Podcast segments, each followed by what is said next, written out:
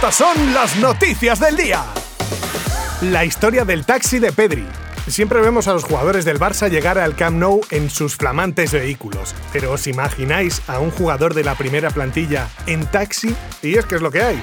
Estás triunfando en la primera plantilla del Fútbol Club Barcelona. Vienes de marcar tu primer gol en Champions, pero tienes 17 años y no tienes carnet de conducir, así que taxi y a casa. La exasperante estadística de Luca Jovic. La verdad es que al Real Madrid le ha salido el tiro por la culata, y un tiro bastante caro, porque el jugador costó 60 millonazos y ha marcado dos tantos desde su llegada al Bernabéu en 1009 minutos de juego. Vamos, a la friolera de 30 millones el gol que le está saliendo al Real Madrid. Si querían un jugador de futuro para el club, les ha salido mal, la verdad. Y si lo que pretendían desde el club blanco era hacer negocio con el chaval, a este paso podemos decir que les está saliendo bastante peor. Ese no es el camino, Luca. Ese no es el camino. Neymar comparte por error el teléfono de un compañero y hace que su móvil arda. Vamos a ver, Neymar.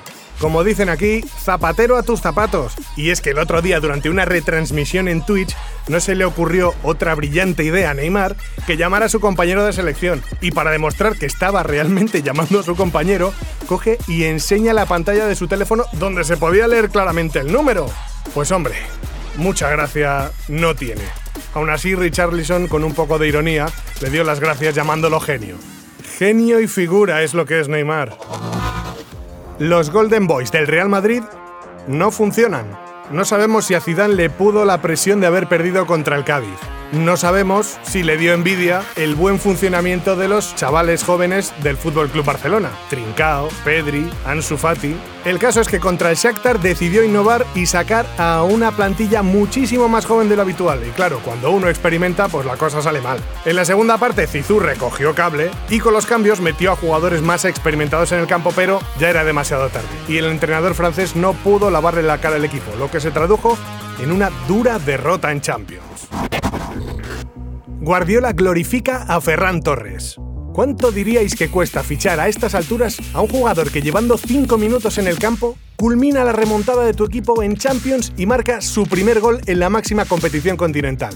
Ferran Torres, un jugador al que Pep Guardiola no ha dudado en elogiar diciendo, lo que hizo fue increíble, Ferran tiene un gran sentido del gol y es un jugador que realmente se mueve muy bien. Incluso la cuenta oficial de Twitter del club inglés, que los ingleses no es que sean precisamente la alegría de la huerta, realizó un montaje en el que aparece Guardiola adorando al jugador con la palabra Salvador. ¿Qué cuánto cuesta fichar a un jugadorazo como Ferran Torres? Pues si sabes pescar en agua revueltas como las del Turia, muy poco.